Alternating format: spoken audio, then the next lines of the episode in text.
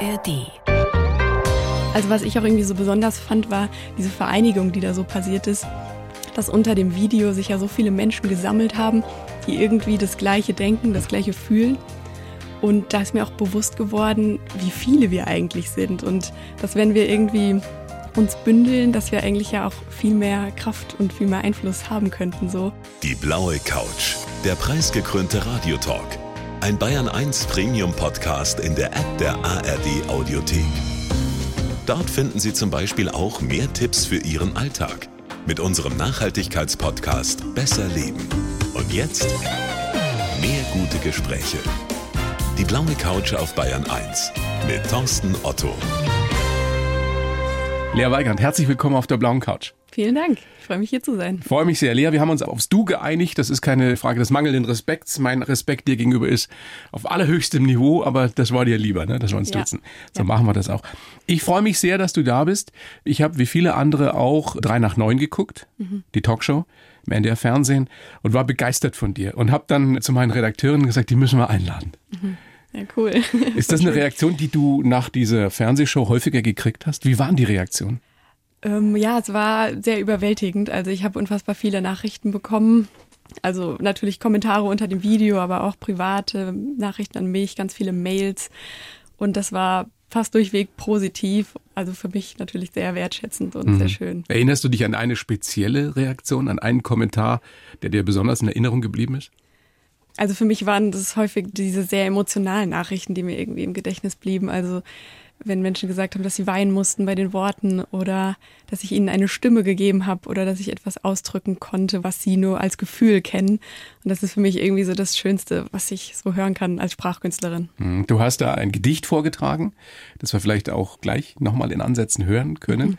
Ich will noch ein bisschen so die Spannung steigern, würde gerne erst noch mit dir darüber sprechen. Du arbeitest ja gerade nicht als Krankenpflegerin, ne, sondern du studierst ja jetzt Medizin im zweiten Semester. Bist du da jetzt unter deinen Kommilitonen, Kommilitonen sowas wie ein Star, weil dich alle kennen, als Poetry Slammerin von deinem Auftritt eben bei 3 nach 9? Ja, es, es geht. Also ich glaube, das Video haben schon einige gesehen, aber ich bin ja immer noch 2,7 Millionen Abrufe. Ja, ich meinte jetzt auch bei meinen Kommilitonen, haben das bestimmt einige gesehen, aber ich bin ja immer noch eine von denen und bin da jetzt kein Star und will das auch nicht sein. Also die Professorinnen, Professoren, wie ist es mit denen? Du hast ja das äh, Gesundheitssystem massiv kritisiert, speziell auch die, die Rolle und das Verhältnis zwischen Pflegerinnen, Pflegern und Ärztinnen und Ärzten. Kam da was? Von den Professoren bisher jetzt noch nichts. Trauen sich nicht. Ich weiß es nicht. Vielleicht wollen sie da irgendwie Distanz bewahren. Gibt es generelle Reaktionen von Ärztinnen und Ärzten, die du kennst? Ja, schon auch sehr viel. Also das war auch irgendwie spannend zu sehen, dass es jetzt auch über den Pflegeberuf hinausging. Also viele auch ganz andere Berufsgruppen haben sich gemeldet. Also viele Ärztinnen, Ärzte und davon auch welche, die ich kenne, also noch aus der Ausbildung oder auch aus dem privaten Bereich. Ja. Hm, Was haben die gesagt? Was haben die geschrieben? Du hast recht. Ja, die haben auch zugestimmt und oft auch gesagt, das kann man auch auf den Ärzteberuf vieles übertragen. Also denen geht's in vielen Dingen auch nicht anders, dass sie ihren Job nicht so ausüben können, wie sie es gerne würden.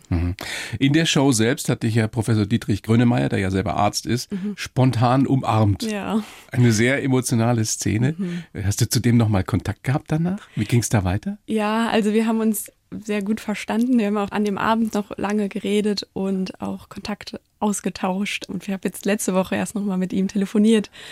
Und wir bleiben in Kontakt und vielleicht treffen wir uns auch nochmal und schauen, ob wir vielleicht nochmal was zusammen auf die Beine stellen. Ja, also das war auf jeden Fall ein sehr, sehr schönes Kennenlernen. Also hat mich sehr gefreut. Das war ja, nachdem du eben dein Gedicht ungepflegt vorgetragen hast. Und damit wir jetzt nicht nur theoretisch drüber sprechen, könntest du eine kleine Kurzversion zum Besten geben. Ja, sehr gerne. Ja, also dieser Text ist ja eigentlich eine Antwort auf eine Reaktion, die man häufig als Pflegekraft bekommt. Und das ist so dieses, boah krass, du arbeitest in der Pflege, also ich könnte das ja nicht. Und genau darauf habe ich einen Antworttext verfasst. Okay, ja. Es gibt Wochenenddienste und Schichten an sich. Homeoffice und Gleitzeit ist eher unüblich. Wir werden gekniffen, bespuckt und berotzt. Ich bin manchmal ganz unmetaphorisch angekotzt. Wir werden geduzt, belästigt und gnadenlos ausgenutzt. Nicht nur einmal habe ich mir gewünscht, dass der Tag nie begonnen hätte. Wir sind oft die allerletzten der Nahrungskette, denn die Klinikstruktur gleicht immer noch gerne am ehesten einer Kaserne. Wir werden unterbesetzt, unterbezahlt, zur Genügsamkeit bequatscht und von den blanken Bundesbalkonen dafür dann auch noch beklatscht. Ich stehe ganz am Anfang und war schon manchmal am Ende und oftmals da fragt man mich, ob ich nichts Vernünftiges fände. Aber ich habe auch schon 100 Jahre alte Hände gehalten und berührte Legendenhaut, habe in erleichterte Gesichter und dankbare Augen geschaut. Ich habe die letzten Szenen großer Menschen gesehen und durfte mit den Kleinsten die ersten Schritte gehen. Mal hörte ich den allerersten Lebensschrei und mal war ich beim letzten Atemzug dabei. Ich sah, wie Menschen heilten von außen und von innen und konnte mit ihnen Schlachten gegen die Krankheit gewinnen. Ich lerne, wie man es in das Zimmer hineinruft, so schallt es auch meistens zurück, und manchmal ist eine Minute nur Zuhören das größtmögliche Glück. Ich lerne genau hinzuschauen, beginnend bei den Augenbrauen bis runter zu den Waden und manchmal auch bis hinter die mächtigsten Fassaden. Und weil ich all das mühsam lerne, will ich es nicht vergessen müssen. Ich will mir meine sehenden Augen nicht vom Zeitdruck rauben lassen und meine verstehenden Ohren nicht vor Personalnot ertauben lassen. Ich will mit meinem Gehirn denken dürfen und nicht ausschalten für klingende Kassen. Ich will mit meinem Herzen fühlen und nicht vom Ärger betäuben lassen. Meine Verantwortung sei mir stets bewusst und wohin Unachtsamkeiten führen. Und habe ich mal keine Lust, soll mein Patient das niemals spüren, aber solange du denkst, dass ich nur Arsch abwische und Sälbchen schmiere, Bettchen mache und dem Arzt assistiere, werde ich das nicht können. Ich werde Fehler machen und Dinge übersehen werde Medikamente vertauschen aus Versehen und vor allem werde ich gegen mein Gewissen handeln müssen.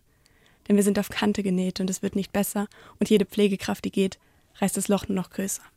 Jeder weiß das und nichts passiert und so verliert weiter die Menschlichkeit und ich frage mich, was eigentlich noch kommen muss. Pflegen ist nicht sexy und Pflegen ist nicht weiblich. Pflege passiert nicht nur für Nächstenliebe, denn davon kann ich meine Miete nicht bezahlen. Pflegen ist existenziell und außerdem toll. Pflegen ist generell und anspruchsvoll. Du sagst, du könntest das ja nicht. Ich sag, wir auch nicht. Nicht so. Wow.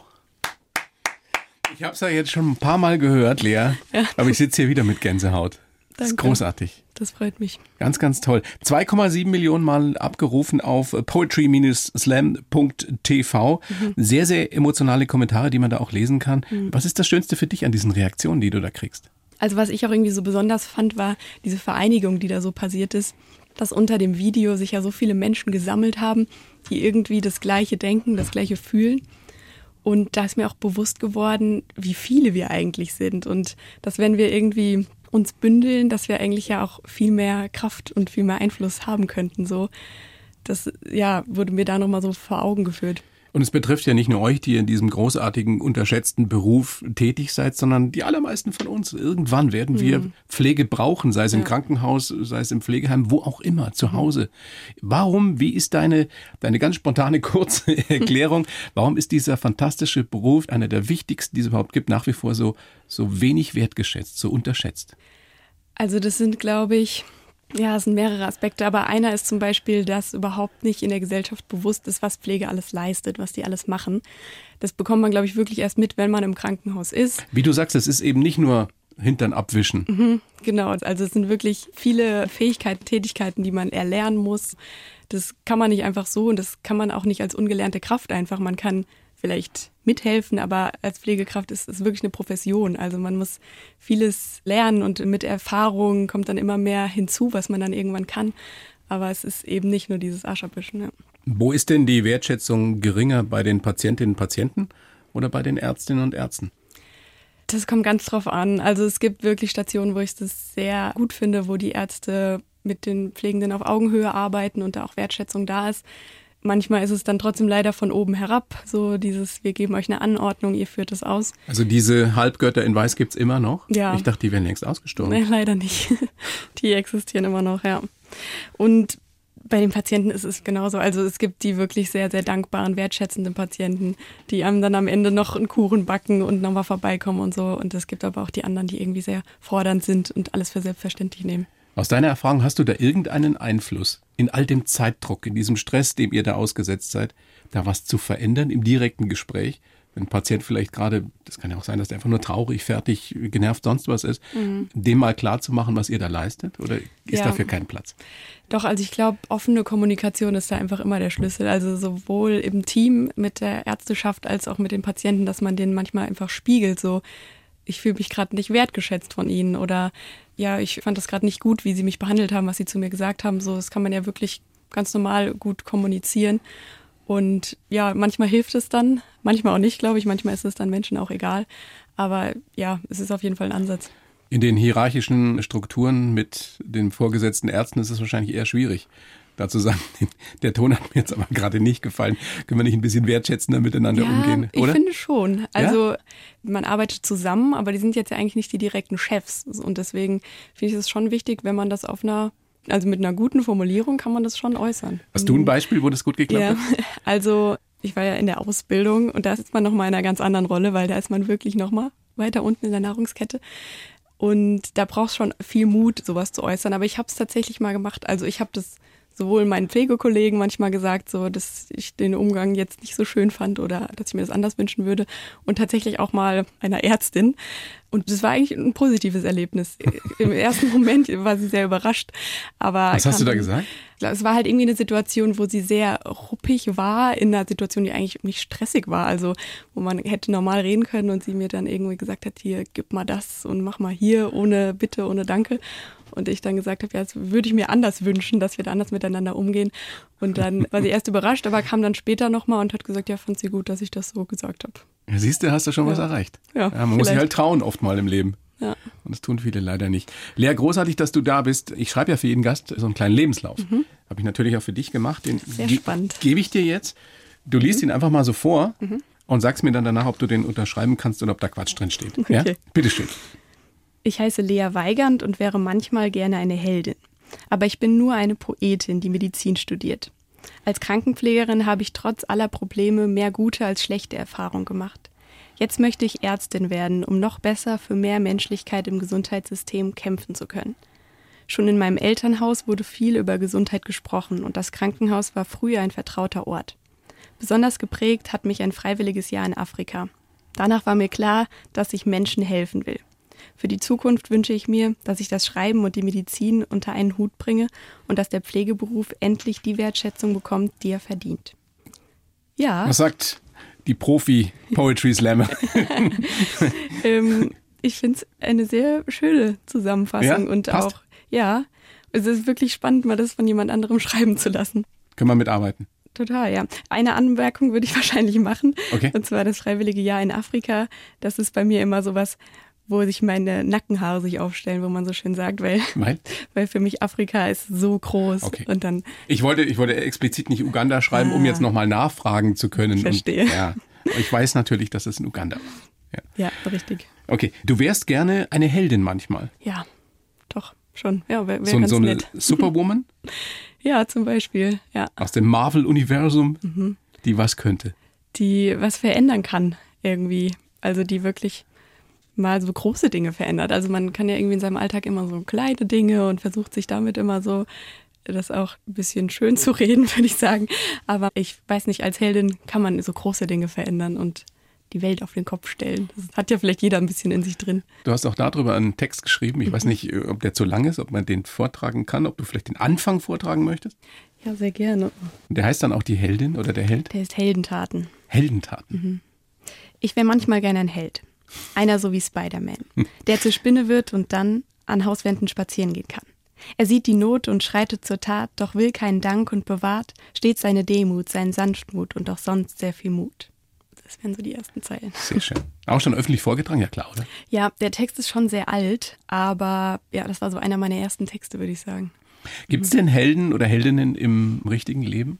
Ähm, ja, würde ich auf jeden Fall sagen also der Text geht ja dann auch noch weiter und kommt irgendwann an Stellen, wo ich auch Pflegekräfte zum Beispiel als meine persönlichen Helden benenne oder auch meine Mutter kommt dann noch weiter. Oh, schön. Und ja, das sind, glaube ich, so unsere wirklichen Alltagshelden. Das ist ja eine spannende Frage, ob jeder von uns zum Held, zur Heldin werden kann, auf die eine oder andere Weise. Mhm. Ist ja eigentlich ein hehres Ziel, sowas im Leben zu erreichen. Und wenn du nur für einen Moment ein Held bist für, weiß ich nicht, deine Kinder, deinen Ehemann, deine Mutter, mhm. keine Ahnung, für eine Patientin? Ja, ja, wahrscheinlich schon. Also wahrscheinlich kann auch jeder von uns einen Held oder eine Heldin benennen, so mhm. aus dem Alltag, aus der Familie. Ja. Und deine Mama ist deine persönliche Heldin? Ja, schon auf jeden Fall. Ja. Warum?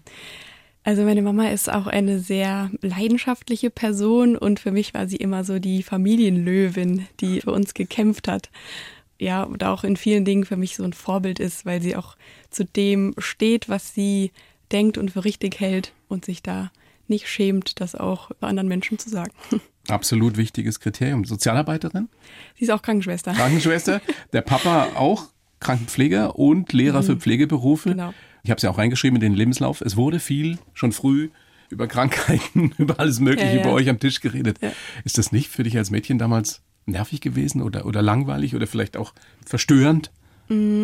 Nee, irgendwie war es für mich von Anfang an spannend. Also ich wollte immer auch Geschichten hören, was die so zu erzählen hatten von irgendwelchen Patientengeschichten und Krankheiten. Echt? Und es war für mich auch irgendwie nie eklig. Also weil es für mich, glaube ich, von Anfang an so normal war. Darüber wird halt gesprochen. Das heißt, du hast auch von Anfang an keine Phobie vor Krankenhäusern, vor Ärzten oder so entwickeln können. Nee, es ist auch wirklich, also es klingt immer so ein bisschen komisch, aber es war für mich irgendwie ein Ort, wo ich mich fast zu Hause gefühlt habe. Also, Ah. ja. das ist echt Das ist ein bisschen spooky, Lea. Ja, ich verstehe das, aber es, also es war echt nie ein Ort, wo ich Angst davor hatte. Das ist ja bei vielen so ja. Krankenhaus, so, oh nee, lieber nicht. Naja, meistens gehst du ja auch nicht hin, wenn irgendwas Gutes passiert ist. Ja. Aber ich war halt auch als Kind öfter mal mit meiner Mama auf der Arbeit oder ja, mit meinem Papa mal mitgegangen. Und das war für mich dann auch kein Schreckensort, sondern wo ich halt mal so mitgegangen bin. Ja, Was macht man halt so in der Freizeit, wenn einem langweilig ist? Ach, ich war mal wieder im Krankenhaus. Im Betten rumschieben. ja, ja.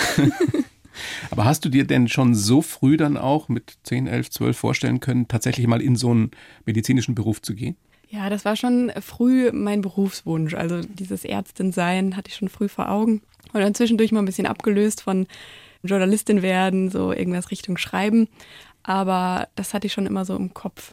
Dann, genau, dann kam halt erst Pflege, aber so dieses medizinische hatte ich schon früh. Weil du Menschen helfen willst, was ist deine Motivation? Also ich glaube, ich habe für mich so ein bisschen rausgefunden, ich mag einfach gerne Menschen.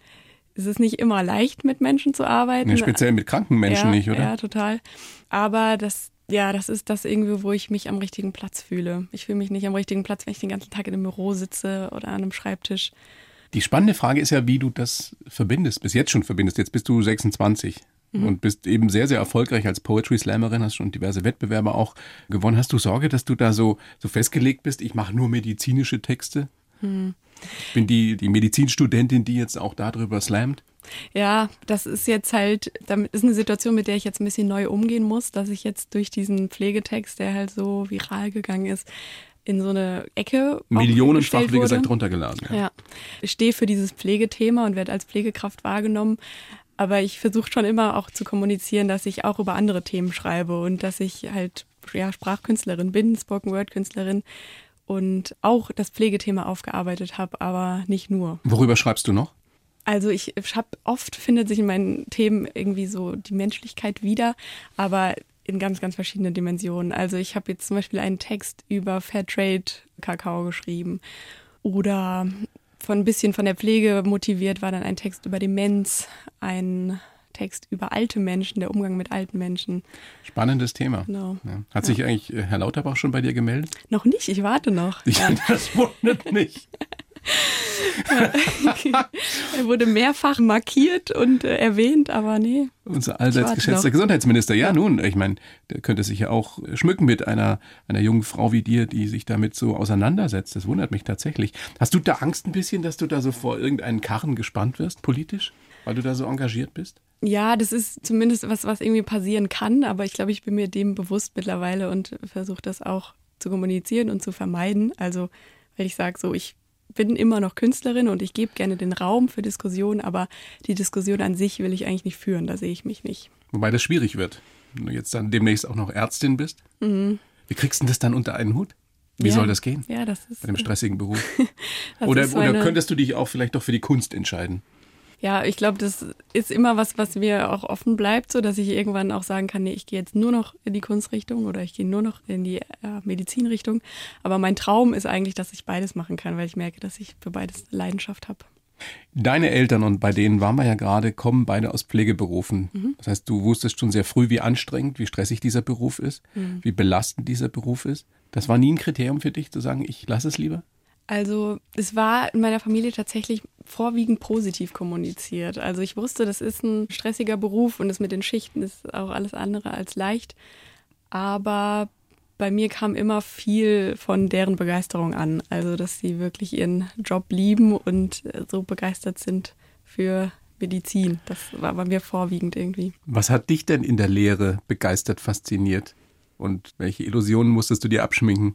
Also mich, also am Pflegeberuf generell jetzt so, äh, begeistert mich halt dieses Abwechslungsreiche, dass irgendwie jeder Tag anders ist, dass man äh, ja nie weiß morgens, was so am Tag passiert und dass man auch viel unterschiedlich beansprucht wird. Also man muss kognitiv einfach immer hellwach sein und beobachten und mitdenken. Dann bewegt man sich körperlich und muss nicht nur rumsitzen. So, das sind alles Dinge, die ich irgendwie sehr schätze. Und du beschreibst ja auch in deinem Gedicht ungepflegt eben die positiven Seiten, dass mhm. du Hundertjährigen die Hand halten kannst, dass du mhm. dabei bist, wenn, wenn Menschen auf die Welt kommen. Ja, ja. Andererseits diese mangelnde Wertschätzung, die mhm. Missachtung, die, die Patienten hast du schon angesprochen, die, die, mhm. die pampig werden. Mhm. Das wiegt das alles auf? Also, das muss man irgendwie, ich versuche das ein bisschen getrennt zu betrachten, weil das eine ist halt der Beruf an sich, der wunderschön ist und das andere sind die Bedingungen, die das, den Beruf in den Schatten stellen, so. Aber das, daran kann und sollte man halt drehen und wieder was verändern. Aber ja, es gibt Tage, da wiegt das auf und Tage, da wiegt das absolut nicht auf. Gekniffen, mhm. bespuckt, berotzt. Mhm. Das klingt also für mich ganz fürchterlich. Gekniffen, in welchem Zusammenhang? Ja, das sind halt eigentlich Situationen von Menschen, die durch eine psychische Erkrankung oder also neurologische Erkrankungen einfach das nicht mehr steuern können und dann eben kneifen, spucken, rotzen. Also, also jetzt nicht von irgendwelchen Vorgesetzten nee, nee, kniffen. das nicht. Also das habe ich zumindest noch nie erlebt. Ja. Und auch nicht mutwillig eigentlich, dass Menschen einem mutwillig wehtun wollen. Wie verarbeitest du sowas am Abend, wenn dir sowas passiert ist? Ja, man, man muss irgendwie schauen, dass man seine persönlichen Oasen findet, wo man auftanken kann und wo man reden kann mit Menschen. Also da hat ja jeder seine persönlichen Tankstellen.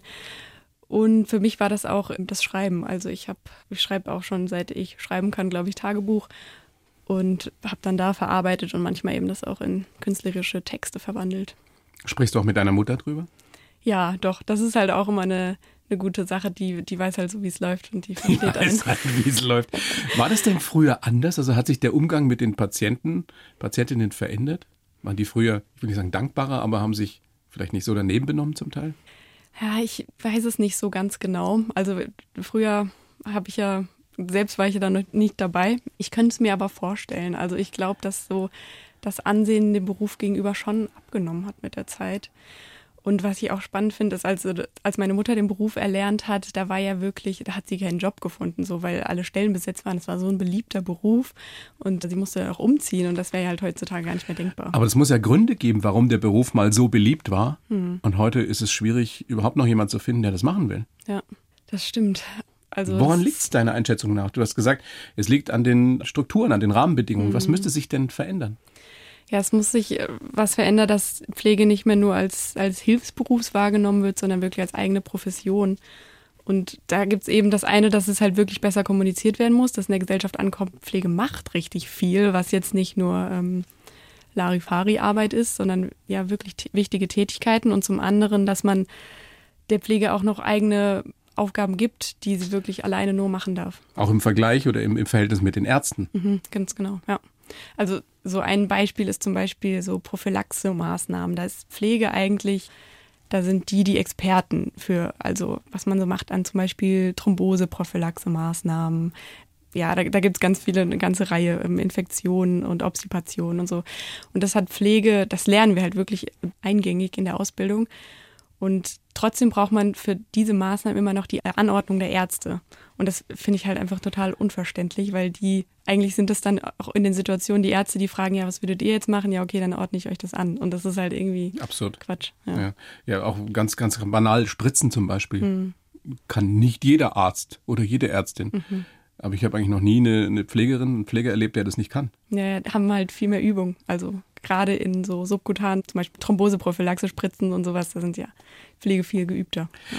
Die mangelhafte Bezahlung alleine ist es nicht, hast du gesagt. Mhm. Aber das wäre doch schon auch noch ein Anreiz, wenn dieser Beruf so bezahlt würde, wie er es eigentlich verdient, oder? Ja, das hängt halt alles so zusammen. Also wenn man die Bezahlung steigert, dann ist es ja nicht nur, dass man am Ende des Monats mehr Geld hat, sondern dann steigt ja auch das Ansehen für den Beruf und es wird attraktiver für Neue, die Ausbildung zu machen.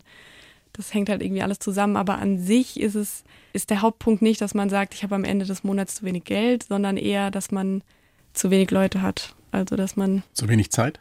Ja, durch, also zu wenig Zeit durch zu wenig Leute und dann am Ende der Patient, die Patientin leidet. Was hast du dir gedacht, als zu Beginn der Pandemie so viel geklatscht wurde für euch? Ja, das war so dieses nett gemeint. Also ja, irgendwo kam ja schon Wertschätzung an, dass Menschen da das sehen, was man leistet. Aber dahinter stand ja dieses, schön, dass ihr das macht, dann muss ich es nicht machen. Genau. Ähm. Das ist ja aber auch ein wichtiger Punkt, das sollten wir uns alle mal oder immer wieder bewusst machen. Wir wollen es ja nicht machen, ja, und wir wollen mhm. vor allem auch gut gepflegt werden. Mhm. Und wir wollen, dass sich Pflegerinnen und Pfleger um uns kümmern im Zweifelsfall. Mhm. Aber eben machen wollen wir es nicht. Mhm. Also seid doch mal dankbar, verdammt nochmal. Und zwar ja. über das Klatschen hinaus. Ja.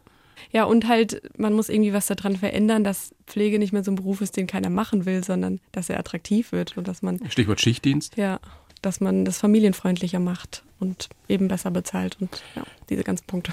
Wenn du, es klingt alles nicht so hoffnungsfroh, wie du das so formulierst, wenn du jetzt mal Ärztin bist in drei, vier, fünf Jahren, mhm. was willst du anders machen? Gerade im Umgang mit, mit Pflegenden? Mhm. Also ich würde einfach gerne wirklich auf Augenhöhe zusammenarbeiten als Team und diese Hierarchien abbauen. Also das ist echt noch ein Problem im Krankenhaus, dass das so aufrechterhalten wird. Ja, ich würde einfach gerne gemeinsam arbeiten und nicht, ich sag dir was und du machst das. Gibt es da Beispiele aus anderen Ländern, wo es besser funktioniert als bei uns? Bestimmt kann ich, glaube ich, jetzt nicht so faktenbasiert was sagen, außer ich war ja, wie gesagt, ein Jahr in Uganda und da fand ich sehr, sehr spannend zu sehen. Da habe ich halt auch im Krankenhaus gearbeitet. Da hat Pflege nochmal einen ganz anderen Stellenwert. Also das ist, wenn man zu der Nurse geht, dann ist es eigentlich so, als würde man zum Arzt gehen. Es gibt halt viel weniger Ärzte und dadurch macht die Nurse auch viel, viel mehr und hat viel mehr Ansehen. Also es ist eigentlich fast wie ein Arzt. So. Das war dein freiwilliges Jahr mhm, und du genau. hast gesagt im Vorgespräch, das hat mich so geprägt wie nichts anders. Mhm. Warum? Also ich kam da ja frisch von der Schule und war so dieses typische erstmal weg, mal ins Ausland und dachte auch so diesen inneren Antrieb, ich äh, verbessere jetzt die Welt, ich gehe da jetzt zu den armen Kindern und helfe denen so. Und das wurde erstmal komplett auf den Kopf gestellt, weil das überhaupt nicht so war. Also ich habe viel, viel mehr von denen bekommen, als das ich gegeben habe. Die haben einfach mein Weltbild, Menschenbild verändert. Inwiefern? So beschenkt worden. Also ich habe so viel gelernt darüber, was es eigentlich braucht fürs Leben und was es eigentlich bedeutet, Mensch zu sein und habe da halt gelernt, dass es einfach viel, viel weniger braucht, als wir, als wir hier haben. Ja, als Oder als wir, wir haben. glauben haben zu müssen. Genau, ja. Also ich habe dann in einem Minizimmer gewohnt mit nur, also ein Jahr lang aus dem Koffer mit all den Dingen, die ich halt im Koffer hatte. Und es hat ausgereicht und ich war, ja, ich war glücklich in dem Jahr. Sind die Menschen dort glücklicher als wir hier, obwohl sie viel weniger haben an materiellen Dingen? Ja, das ist schwierig zu sagen mit diesem Glücklichsein. Oder zufriedener? Mhm. Also sie freuen sich halt viel mehr über die kleinen Dinge. So, wenn man halt weniger hat, dann freut man sich über alles, was man irgendwie bekommt oder Schönes erlebt. Und ja, was ich am beeindruckendsten wahrscheinlich fand, war dieses, dass sie alles teilen, obwohl sie selbst nichts mehr haben. Also wir wurden da ständig eingeladen und die haben uns da alles gegeben, was sie noch zu essen hatten, obwohl es für sie selbst gar nicht gereicht hat. Ja. Ist das ein nachhaltiges äh, Erleben, was du da hattest? Für mich auf jeden Fall, ja. Also klar, ich hatte dann so einen kleinen Kulturschock, als ich wieder in Deutschland war, weil ich plötzlich wieder damit umgehen musste, mit all dem Besitz und den Prioritäten, die man hier so setzt. Aber klar, also man gewöhnt sich wieder hier rein und es geht bestimmt vieles von diesem, von diesem euphorischen Gefühl auch verloren. Aber ich wurde auf jeden Fall nachhaltig geprägt. Also es gibt ganz, ganz viel, wo, was in mir jetzt verankert ist. Wir stellen uns jetzt mal vor, du hast dein Medizinstudium beendet und du steigst super schnell auf in der Hierarchie und bist in 15 Jahren Chefärztin. Das ist realistisch? Ja. Weiß ich, ob ich dahin will. Ja, aber angenommen, du würdest es wollen und würdest es erreichen. Mhm. Was wäre das Erste, was du wirklich veränderst, wenn du Chefin bist? Also, man kann ja dann wahrscheinlich nur auf seiner Station was ändern, aber ich würde Nein, du bist Chefin von dem ganzen Krankenhaus. Chefin in Großhadern zum Beispiel, um so ein kleineres Krankenhaus mhm. zu nehmen. Oder in der Charité. Ja. Also ich würde, was jetzt zum Beispiel eine Idee wäre, um diesen Zusammenhalt im Team zu fördern, wäre, ja, dass man zum Beispiel im Übergaben gemeinsam macht, zumindest einmal in der Woche, dass man als Pflegeperson, also vielleicht kurz zur Erklärung, man macht ja immer eine Übergabe von Schicht zu Schicht und das gibt immer Pflege zu Pflege weiter und Ärzte zu Ärzte. Und dann sind aber voll oft Informationen, die verloren gehen, weil die nicht von Pflege zu Ärzten und so rüberkommen. Hm, zulasten der Patienten natürlich. Genau, genau. Und das würde ich irgendwie einführen, dass man zumindest einmal die Woche alle zusammen Übergabe macht und da einfach besserer Info Informationsfluss und Zusammenhalt gefördert wird.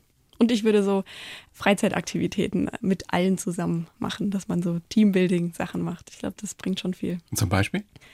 Ja, mal einen Abend alle zusammen irgendwo essen geht oder eine Kanutour macht oder da gibt's ja ganz viele Ideen, die Den man Herrn Professor mal ins Wasser schmeißt. zum Beispiel. ja. Glaubst du, also wenn du so selber in deine Zukunft guckst, du, du wirst mal eine tolle Ärztin werden? Oder wirst du doch irgendwann so frustriert vielleicht sein und sagen, die Kunst ist es? Ich kann es nicht sagen. Also ich hoffe es natürlich, dass ich mal diese Menschlichkeit bewahren kann in meinem Arbeiten, aber ich kann es wirklich nicht sagen, wie ich dann sein werde, wenn ich wieder in dem System drin bin und vielleicht auch wieder vieles über den Haufen werfe. Aber ich hoffe es. Hast du denn eigentlich noch jetzt nebenbei, neben deinem Studium Zeit für andere Sachen? Also hast du Hobbys? Die, die normale junge Menschen auch. gehst, du, gehst du in Clubs? Ja, klar. ja, schon. Also jetzt ist ja auch, mein großes Hobby ist ja einfach das Schreiben und Auftreten, was ich jetzt in den Semesterferien komplett mache. Also ich bin gerade eigentlich komplett auf Tour und an den Wochenenden. Aber ich, also natürlich gehe ich auch feiern mit meinen Kommilitonen und ja, mache Ja, einfach ich höre auch da immer die, die, die schlimmsten Geschichten von Medizinstudentinnen und Studenten, dass man da so unfassbar viel lernen und büffeln muss, dass man ja keine Zeit mehr für was anderes hat. Ach so. So ist es nicht so ganz, ah, oder? Ich dachte, jetzt kommt ein anderes. Es gibt nämlich auch, ähm, auch das Bild, was auch durchaus stimmt, dass die Mediziner die eskalativsten Partys feiern. das ist nämlich schon auch so. Also es stimmt beides. Die besten Partys bei den Medizinern? Ach, Muss ich Echt? schon so sagen, ja. Schon immer so? Ist an mir vorbeigegangen. ich meine nur meine langweiligen Juristen. Also, Aber äh, unser Techniker, der Julius, Julius, du kannst es bestätigen? Ich kann es bestätigen, meine Freundin studiert auch Medizin. Medizinerpartys sind die besten? Wieso hat mir das nie einer gesagt? ja. Ich meine, du kannst es noch nachholen. Naja, Ich sag dir Bescheid bei der ja. nächsten. Nimmst mich mit. Sehr schön. Lea. Also feiern könnt ihr schon auch. Ja. Das beruhigt Wir mich. können beides. Ja. Man muss ja auch, wenn man so einen stressigen Beruf hat, muss man ja auch ein bisschen Dampf ablassen ab und zu. ja, es gibt dann auch viel wegzutanzen. Deswegen. Lea, ich mache mir da keine Sorgen, dass du auf die eine oder andere Weise ein zufriedenes Leben führen wirst. Egal, vielleicht kriegst du ja beides zusammen hin. Das, Das wär wäre das Beste, ja. ja. Das wäre natürlich das Schönste. Was ist mit äh, Familienplanung, solchen Sachen? Ist da auch noch Platz für? Ach ja, ich hoffe, doch. Ja, wäre schön. Ist noch nichts Konkretes geplant, aber in der Zukunft bestimmt. Ja, hat ja auch noch Zeit. Ja. Lea, vielen herzlichen Dank für das Gespräch. Danke auch. Und bleib gesund. Das ist ja auch nicht so unerheblich. Ja, Und ich bin mir sehr sicher, du wirst auch eine tolle Ärztin werden. vielen Dank. Es war schön bei euch. Ja, danke dir sehr. Dankeschön. Die Bayern 1 Premium Podcasts. Zu jeder Zeit, an jedem Ort. In der App der ARD Audiothek und auf bayern1.de. Bayern 1 gehört ins Leben.